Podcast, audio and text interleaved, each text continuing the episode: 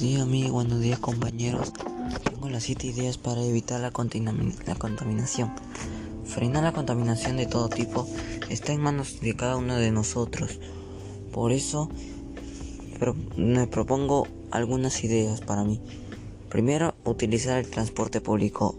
Nos hemos acostumbrado a utilizar el coche para todo pero es hora de pensar en el planeta y nuestro futuro y usar medios de transporte más sostenibles y respetuosos con el medio ambiente. Es cierto que ahorita no se puede usar por las crisis sanitarias, pero en un, un paso adelante sí se puede usar con las medidas de prevención cada uno que tengamos. Mi segunda propuesta sería compra productos locales. Una de las cosas que más contaminan son los vehículos, sí.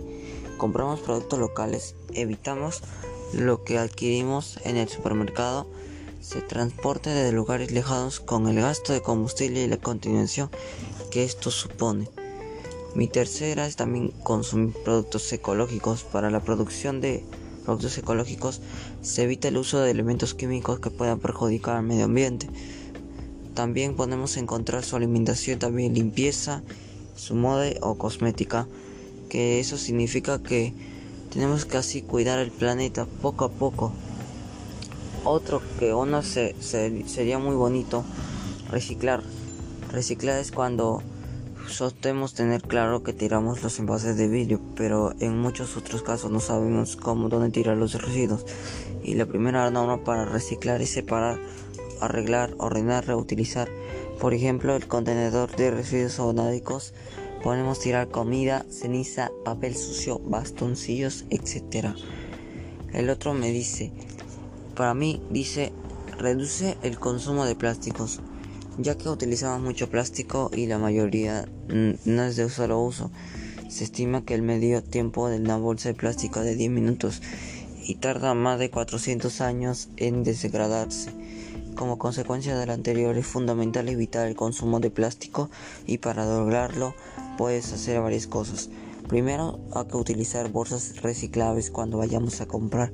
Nunca agarramos bolsas ajenas porque eso obviamente es un riesgo de contagio. La, otra sería evitar los productos envasados en plástico y apuesta por aquellos que están envasados en papel, cartón o vidrio. O compra productos con granel, legumbres, frutos secos, jabones, etc. O sea, quiere decir que compramos frutos naturales que no sean que sean limpios para el planeta. Ahora la otra la otra sería para mí disminuir el uso del agua y la energía. El agua es un recurso que se puede agotar, por lo que es fundamental cuidar su uso.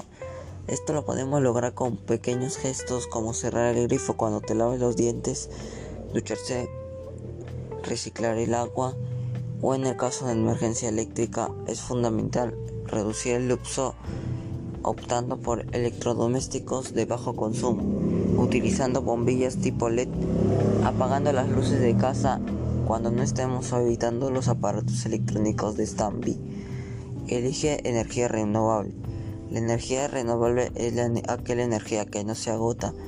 Las energías renovables son aquellas que se obtienen de fuentes naturales que producen energía de manera inagotable como puede ser el sol, el aire o el mar. Además de ser inagotables, no tienen impacto en el medio ambiente, o sea, podemos usarla y colocar paneles solares en tu casa, de forma que recibas energía eléctrica para calentar el agua y tu vivienda. Un ejemplo sería, se trata de con, que concienciarnos sobre la importancia de cuidar nuestro entorno y de enseñar a los más pequeños de la casa también para que lo hagan de forma bien y que vivamos en un entorno más seguro y más libre de contaminación. O sea, todo esto lo que he contado es, son beneficios para cuidar el medio ambiente, no contaminándolo y siguiendo con los pasos, siguiendo con las medidas de bioseguridad con la crisis sanitaria y todos cuidándonos. Ante todo, claro, gracias.